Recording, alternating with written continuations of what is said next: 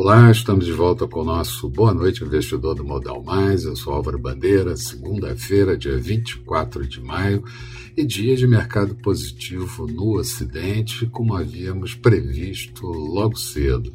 Como motivação, poderíamos alinhar as declarações suaves de dirigentes do Fed ao longo de todo o dia e de outros bancos centrais também sobre inflação em alta, ser transitória e podendo ficar acima de 2% por algum tempo, mas bem ancorada no longo prazo.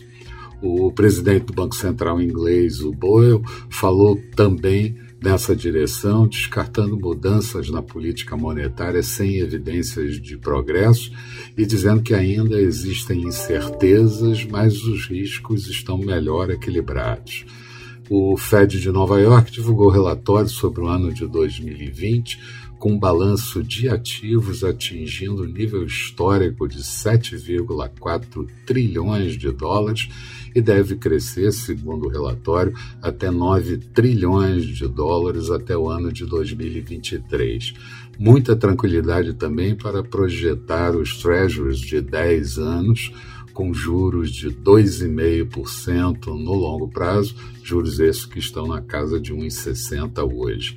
Já o presidente Biden espera uma contraproposta dos republicanos sobre o pacote de infraestrutura de 1,7 trilhão de dólares, até menor do que suposto pelos republicanos. O Irã também voltou atrás e disse aceitar o monitoramento por câmeras das instalações nucleares, mas ainda assim o petróleo teve um dia de forte alta, é, apagando as perdas da semana anterior.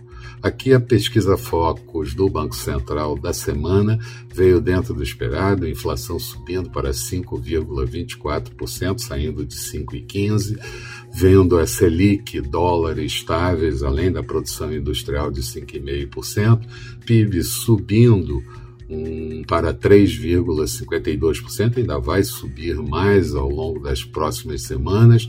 Saldo da balança comercial subindo para 64,75 bilhões de dólares no ano de 2021. Até a terceira semana de maio, o superávit da balança comercial está em 25,2 bilhões de dólares. E o Banco Central também anunciou diretrizes sobre moeda digital, mas o projeto ainda está em andamento e certamente vai sofrer muita pesquisa e consulta popular, consulta das instituições, mas de qualquer forma estamos em linha com o resto do mundo.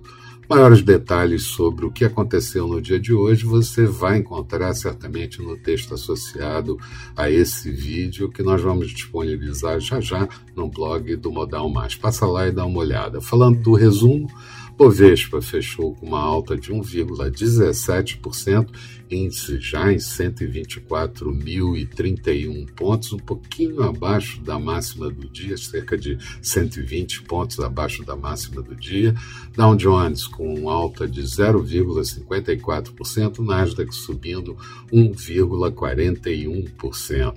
Petróleo WTI negociado em Nova York a a 65 dólares e 98 centavos, uma alta de 3,77%, euro sendo negociado em alta em relação ao dólar a 1,22,2 da moeda americana, dólar por aqui queda de 0,53%, moeda cotada a R$ 5,32.